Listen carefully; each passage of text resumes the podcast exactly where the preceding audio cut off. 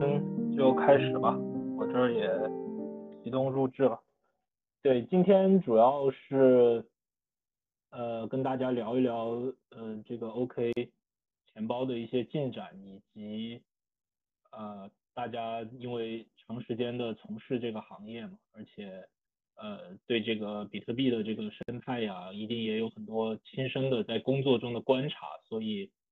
呃也是向两位能够请教一些问题啊，包括呃你们也能提出一些自己的对这个行业比较有趣的一些呃自己的思考与分享啊，要不首先就请两位先介绍一下自己呃的呃怎么加入这个行业呀，一些从业经验呢，对，就稍微让这个这个我们的这个听众了解一下。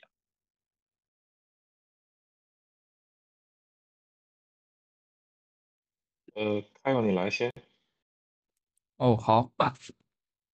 呃，Hello，大家好，啊，我是来自 OKX Web 三钱包的 Kyle，然后我这边主要负责业务是呃 Web 三 Marketplace 和 Discover 两个产品。嗯，简单介绍一下我自己的经历啊。首先，我是一个比较忠实的 Crypto 的信仰者，然后从其实从大学期间接触到数字货币到现在大概有八年左右的时间，然后在 DeFi 啊、NFT 等方向一直都是有比较积极的参与，也算是一个。比较老的韭菜了啊！之前在大学就去搞挖矿啊，就是用显卡挖以太坊啊，或者说是啊，当时有国内的一些交易所都有都有一些嗯比较深度的交易的参与。然后我是在二零年七月加入到 OKX 团队，然后之前主要在交易所那边负责数据产品和增长产品。的交易所业务，然后在二一年底也是公司组织架构有一些战略的调整，之后就一直在做 Web 三相关的业务，啊，目前啊刚也说了在负责 NFT 市场，然后包括最近比较火的 Ordinals 市场和 BRC 二零交易市场的产品，对，我这边就这些。好，呃，吴老板，我这边呃介绍一下我这边的一些背景吧。我是 Jason 王，然后从呃二一年左右吧，二一年上半年，也就是我们整个呃 OKX 的 Web 三事业部，然后刚成立那会儿，就加入了我们整个这个呃组织，对，然后在这边差不多两三年的时间吧。然后我在 OK 之前啊，就是在传统的一些互联网公司，然后去。去去做 PM 的，呃，一些一些互联网大厂，然后，嗯，我是从一七年吧，一七年年中，呃，中下旬的时候，开始关注到整个这个币圈的一个发展，然后并且也是，呃，买了买了一些比特币，然后也亏了一些比特币，呃，但是后来呢，也是看到了整个这个行业它是在持续的去，有很多从业者在去做事情的，尤其是在。一七年的八月一号嘛，那个吴奇涵韩总他们去做分叉，然后当时给我的一个最最最最有冲击力的一个感受就是，我拿着比特币，我竟然还能去获得 BCH，啊，分叉这个事情让自己的资产可以 double 这个事情，让我非常非常诧异，所以从那个事情开始，我觉得里这个里面一定还有还有很多有意思的，嗯，这些可以需要我去研究和探。探索的一些一些一些一些一些内容，所以从那会儿的话就开始不仅是玩炒，呃，不仅是炒币了，然后就开始去专注于说，呃，从产研的角度去看一看有没有什么好玩的一些东西。然后在一八年，我也算是呃和我们我另一个同同学一起吧，呃，帮着韩总去做了一个 BCH 的钱包。当时是叫 Coco Wallet，不知道老用户有没有用过啊？当时是韩总也是直接投资的，然后做了这款钱包之后呢，呃，其实当时也是 DeFi 啊，然后以及这些边缘饭什么的热点还没有太起来，所以做了半年多，然后我们就呃去呃去做了一些其他的事情了，对，然后一直到二零年 DeFi Summer 其实是火了嘛，那。其实，在整个这个生态的发展来说的话，其实是有我们可以更、更、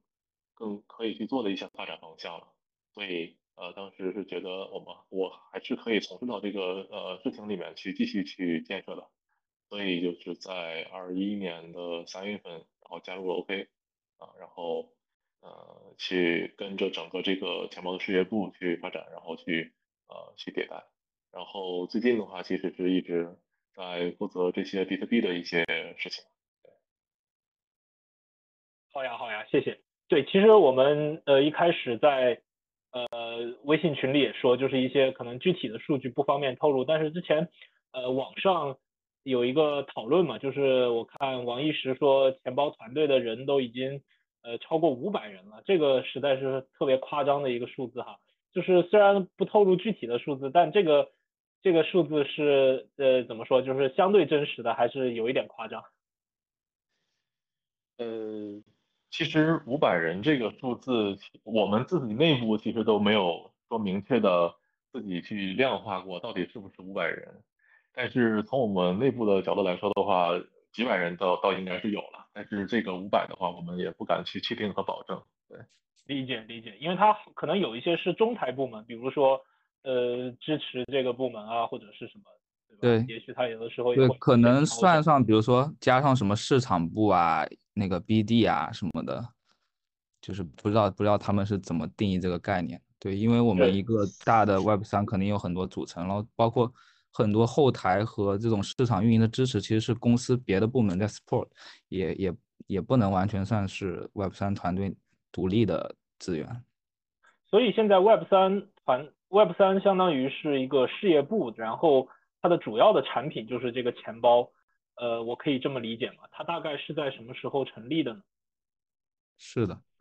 呃，刚刚我们俩也提到了，在二一年底吧，大概是，然后从零从零做起来的，确实已经耕耘比较多年了。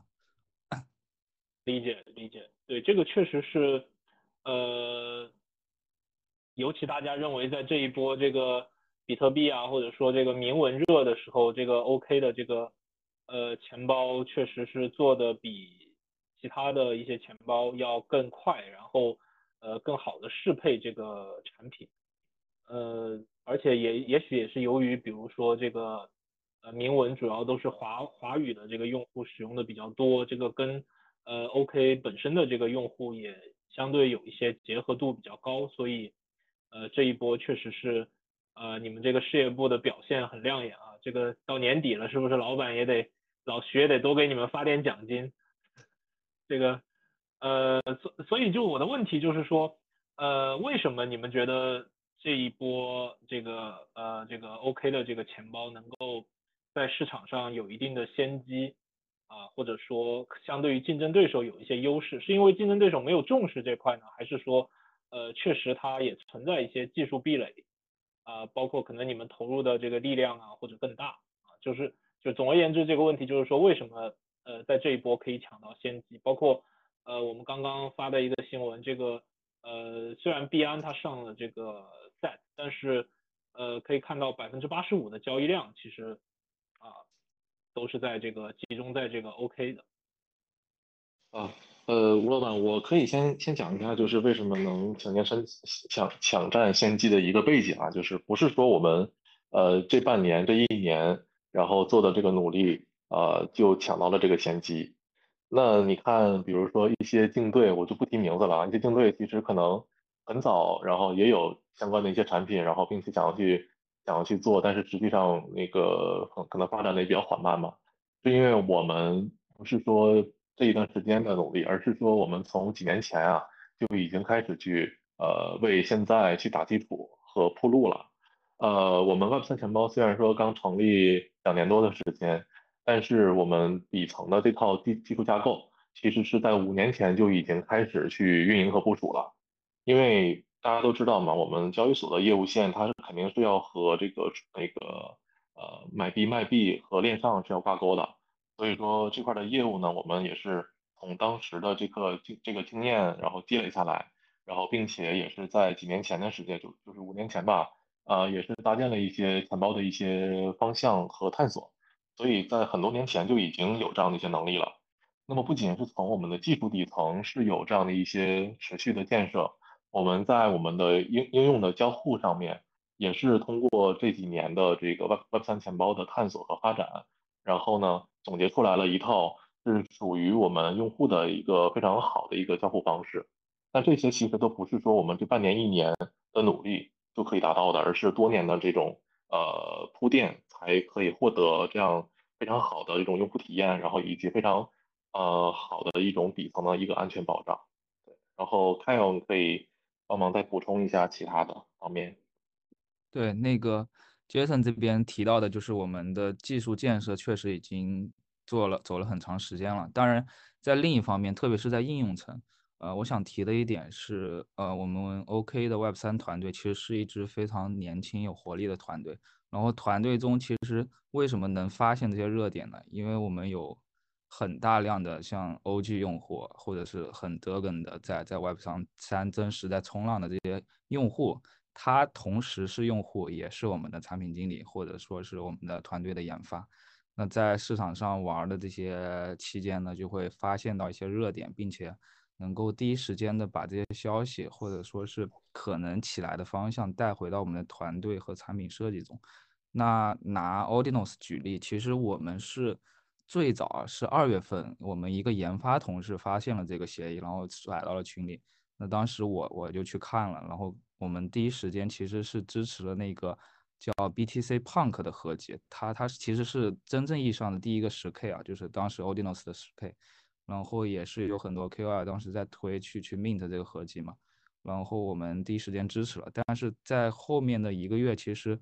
我们也在犹豫，也在讨论，就是要不要支持这种这种新的比特币上的协议，其实也也有一段时间的落后啊。最终我们是在五月份才推出了我们的 Audinos 市场，其实比 Unisat 晚了大概一个多月。这也是在上一波铭文热潮的时候啊，在 BRC20 热潮的时候，我们。没有第一时间就就直接走到这个龙头的位置的原因，就可能稍微晚了一个月左右。就是，呃，我们前期还是有一些争议和讨论的。那这一波起来的，我觉得主要的原因就是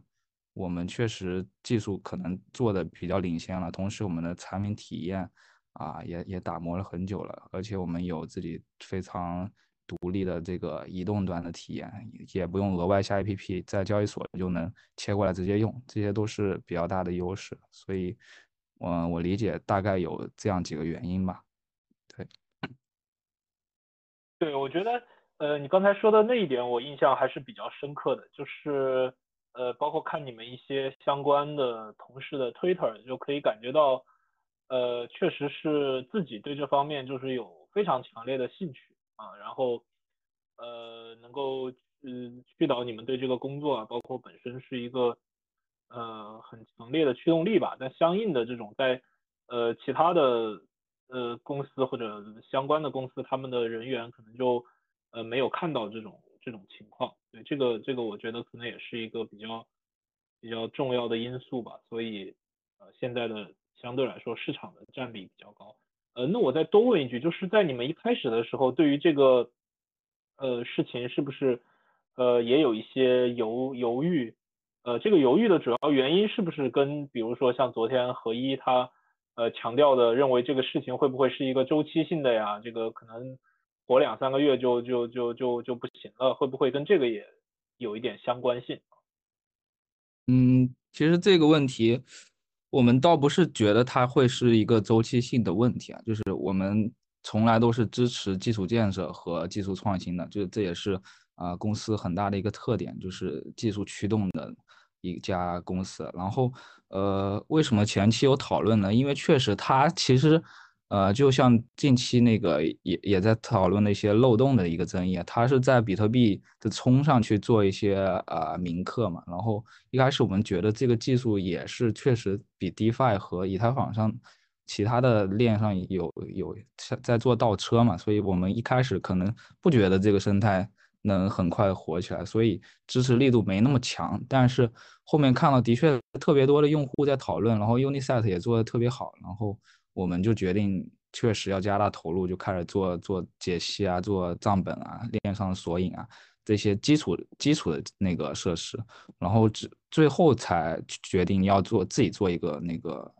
marketplace 来支持这块的交易。对，对，其实我们在，对，其其其实我们，嗯，没有任何人可以去预估未来的这个发展的走向，所以不论是我们，或者是说其他团队吧，或者是其他公司的团队，或多或少都会有一些呃大的或者小的一些顾虑，对，这也是在我们早期的时候难以避免的，对，其实是没有办法去衡量的，对。是是是。呃，那你们怎么看这个未来的一个这方面的竞争的形式呢？就是，呃，对啊，就就像这个必然，也许他会投入比较大的力量来开始做这个，然后它的呃用户量当然也是非常大的，包括呃呃这个这个 Uniset，它可能呃现在在市场上大家对它的认知度啊和它的这个呃怎么说就是。尤其海外吧，我感觉对他们的一个评价也还是不错的啊。就是你怎么你们怎么看这个来自于这两端的一个竞争啊？呃，我觉得就是从这个交易市场的角度，或者是从这个钱包整个生态的角度来说的话，我们目前其实是已经占了百分之八十到九十的份额了。然后现在其实呃，我们已经收到了很多很多的外部的这些，无论是项目方或者是一些。上下游的一些合作方的这样的一些诉求，对，是希望我们可以共同的去推进整个行业的建设。所以说，就是从这个合作的角度来说的话，我们其实是正在的去呃为整个行业去发力。然后呃，您刚才提到的这个关于呃币安的这些，比如说上 size 或者是其他的这个事情也好啊，我觉得这个事情其实对于整个行业的这个推动还是有非常积极的影响的。对，呃，虽然说那个有一些声音说是啊，确实是在做一些和我们的一些竞争关系，但是我觉得，嗯，能把这个呃比特币生态，尤其是 Ordinals 生态这个事情带给更多的用户，让大家能感受到哦，这个赛这个赛道，尤其是基于比特币，是有更多的想象空间，以及更多的一些 DeFi 的玩法。那其实我觉得大家都是在为整个行业去努力和建设，其实没有这么说呃互相互相互相 PK、互相竞争的，对。理解理解，呃，你们后面这个怎么说？就是这个这个比特币生态呀，或者说这个比特币生态跟钱包的结合，后面是怎么样的一个发展规划？可以透露一下吗？嗯，我们其实呃，如果那个吴老板关注我推特的话，其实有关有有看到说我们呃，其实最近一段时间一直在看整个比特币生态的发展。尤其我在几个 space 里面也有提到嘛，就是我们会去关注不仅仅是这个呃资产发行协议，因为目前资产发行协议已经很多了，包括这个 Ordinals，以及最近比较火的这几个什么 ARC 啊，然后什么 BRC、CRC 呃等等等等等等啊，我就呃不一一列举了。那这些资产发行协议，我们肯定也是要第一时间保持关注的，因为它确实是在给整个这个行业带来最好的一个声量和这样的一个交互体验，呃和和数据。但是除此之外的话，其实我们不是说作为一个炒币的用户去参与到这个产品建设里面的，而是我们需要去发现更多的一些有有更多价值的，并且长期可持续的去做这样的一些产品的一个方向。因为从我们的角角度来说的话，啊，就比如说从一个炒币的用户角度啊，他可能看到一个一个好的项目，今天参与了，然后明天抛了，然后这个市场后天就凉了，其实对于他来说没有任何的影响。但是对于我们来说的话，肯定是有非常非常大的影响，因为我们不希望说我们今天刚开始去接，然后第二天它就死掉了，所以我们是会去找到一些长期可以持续的发展方向，是呃这个是对于我们产品的落地是更有好处的。所以从这个从这个角度来说的话，我们也是呃再去研究比特币生态到底有哪些的赛道可以去呃深耕。那除了资产发行协议以外呢，我们也是看到了一些二层网络，他们目前可能发展的也比较不错啊。就比如说 Stacks，或者是 Rootstock，还有类似于 Liquid 类呃，还有一些其他的，甚至于说这个十月份的那个 BitBM 啊，是那个 ZK Think 的创始人去做的这个赛道，呃，有很多的一些机会点。其实我们也是希望能呃保持保持长期的关注，因为这些可能对于我们产品的长长期的持续呃维护维护和发展，然后对于用户来说也是非常好的。然后除此之外，就是对于这个。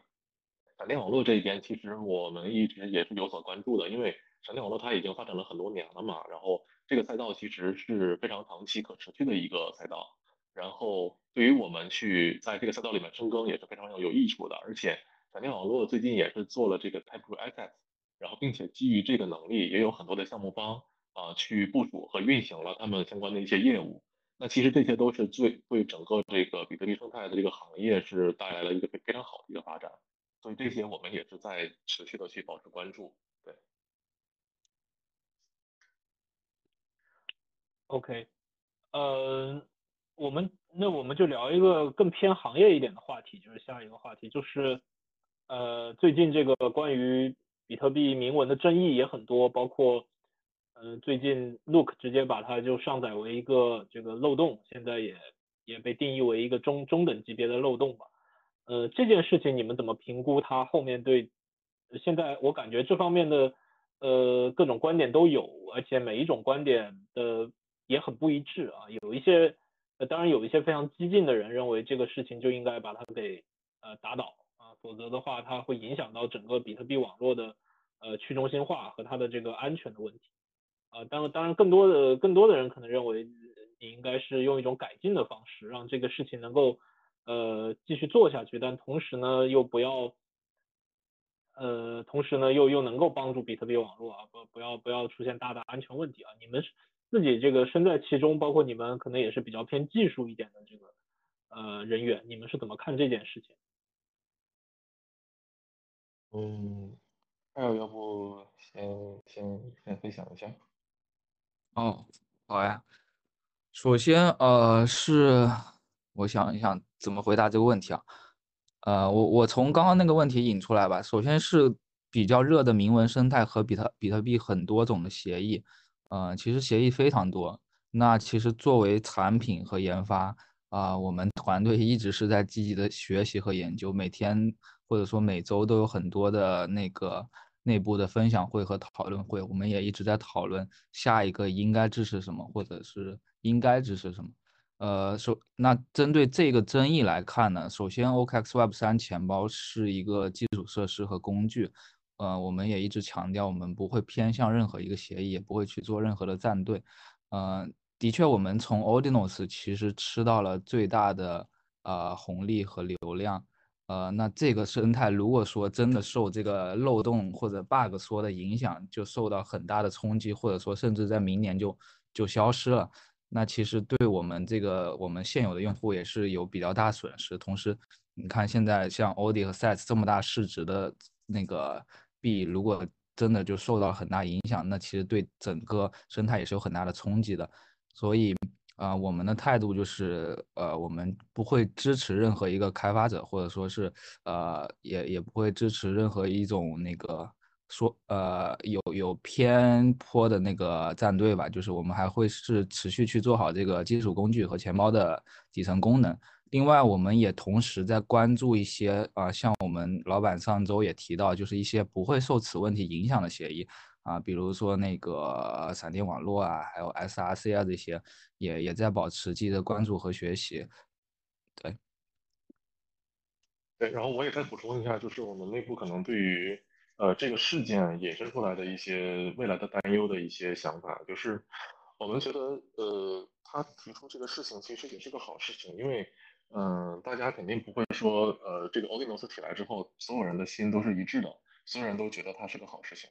那肯定还是有一些觉得它是带来了不好的一个发展的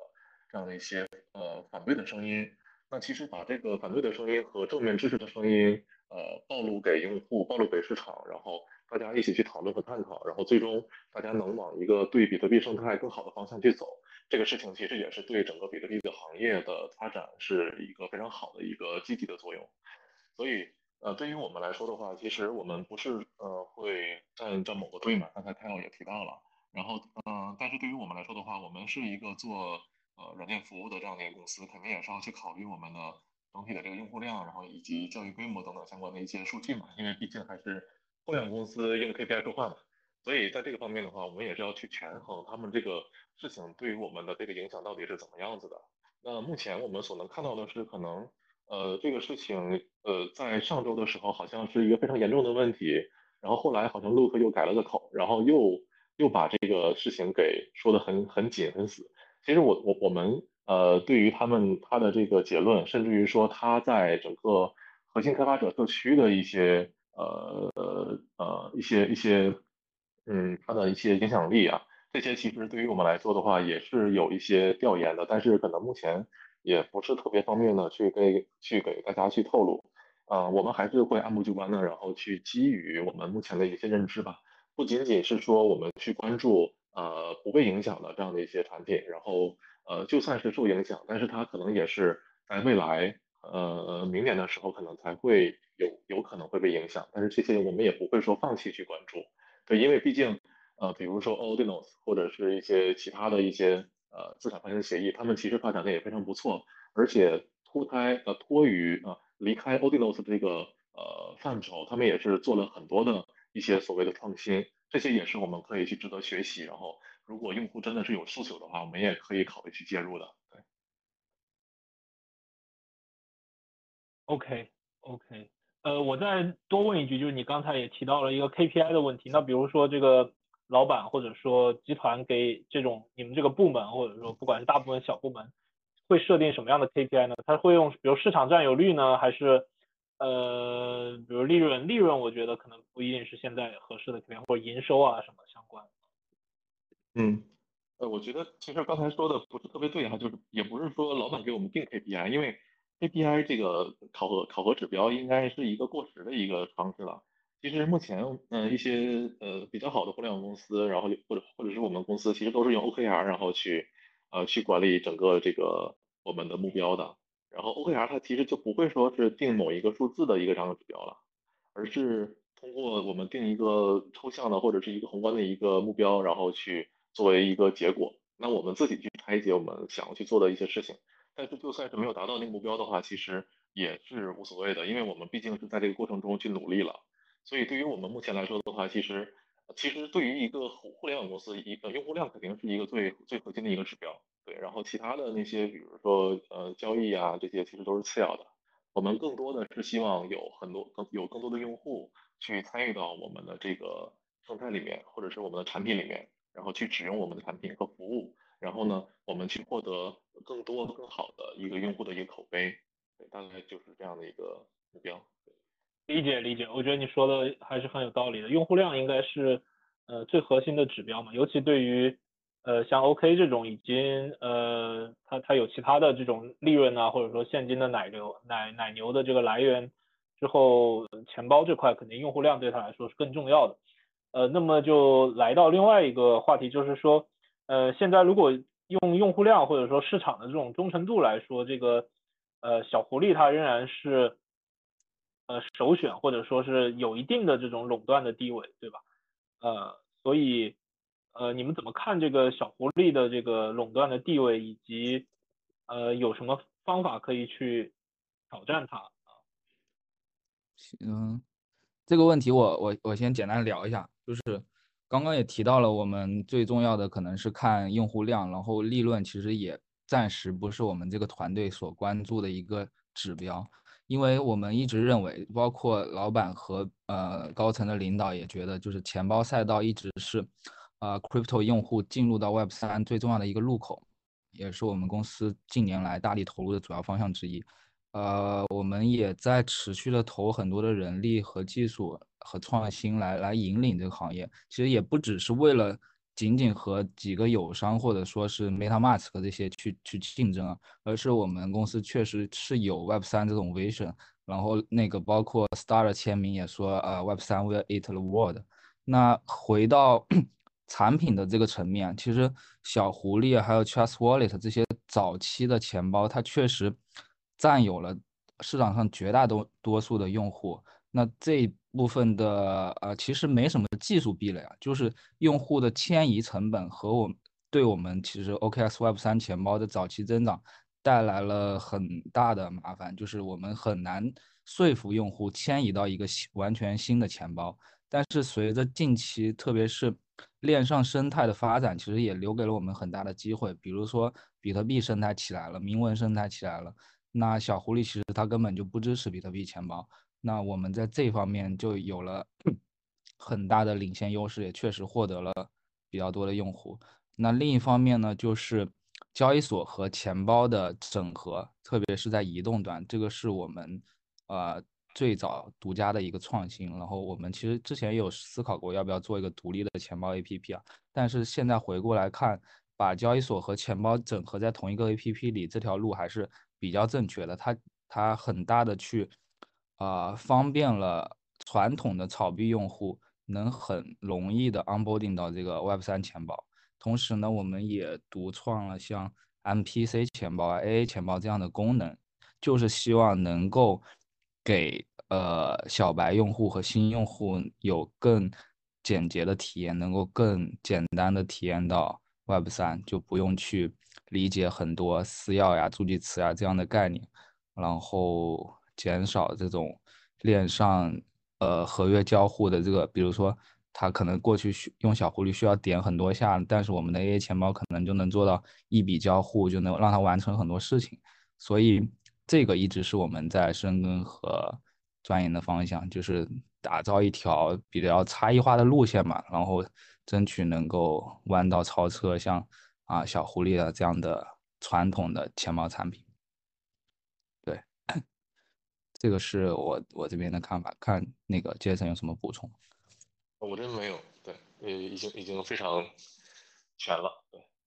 对，是的，就是像你说的小狐狸，它很多时候是占有了一个先机，比如说，呃，进入到很多大型的网站，你需要连接钱包的时候，它头一个让你选择的就是小狐狸，对吧？那如果你要找 OK 钱包的话，说实话还有一点困难，或者说，呃，得用一些其他的方法，然后这个确实是一个，呃，怎么说，就是它的一个先机的问题，但是另外一方面。呃，从交易所用户本身入手，呃，包括有一些特色也有机会，因为像我记忆中，呃，上个牛市的时候，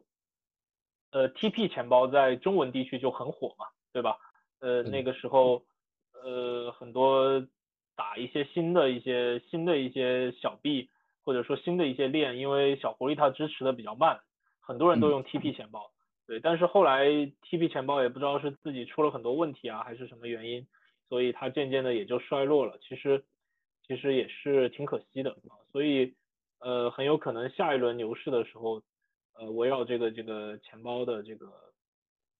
呃这个这个大家还是会有很多新的一些竞争出现，包括也可能会有一些使用一些呃类似现在比较火的像 Blur 啊这种吸血鬼的这种有有更更有怎么说更有。更精致和更有吸引力的一些吸血鬼攻击的一些产品的出现，这种我觉得，呃，目前在钱包领域还没有看到这样的产品。其实，如果一旦出现，我觉得也应该还是挺有竞争力的啊，因为，因为它本身也没有一个壁垒嘛。对，其实钱包，呃，这，呃。钱包我们肯定是因为作为一个那个交易所，我们肯定不会再发一个币来来支持这个钱包的发展，也不知道未来有没有别的钱包可能会通过发币或者空投的路线来来吸引用户，但这个一直不是我们做的方向。我们其实比较强调的是啊产品体验和真正的能方便用户。那其实你可以看到市面上很呃 DApp 越来越多，链越来越多。啊，不可避免的，如果用户在插件上去玩这些 DApp，他需要装非常非常多的插件。那其实我们的概念就是，我们想通过用户装一个 OKX 钱包就就能玩所有 DApp，因为其实我们多链战略一直是我们钱包的核心之一啊。截止目前，应该已经支持了八十多条链，这个应该是所有钱包里最多的。就是我们同时支持像比特币、Solana、Aptos 这种异构的，也也支持所有 EVM 同构的链。所以这个我觉得是一个比较大的优势，就其实用户他不需要去切很多个插件，他其实用一个插件能能用比较多的 DApp。当然，就是头部的 DApp 的那个接入 OKX 钱包，这个一直是我们商务和 BD 同学在在努力的一个方向。就未来应该用户能看到越来越多顶级或者头部的协议，就直接支持用我们的钱包。对，OK。行啊，我我觉得咱们也聊的差不多，最后一个问题，要不就请二位聊一下，呃，你们觉得对于普通的这种呃投资者来说，或者说你们个人啊，就是包括呃怎么样参与这个比特币生态的这种呃机会，或者说呃对他这个未来啊有一些什么比较好的一些参与的机会啊，这个要不聊一聊？呃，或者说你们自己比较看好哪一块？因为因为现在这个比特币生态它也很多嘛，对吧？就像刚才我们说的，不管是有那种正统性的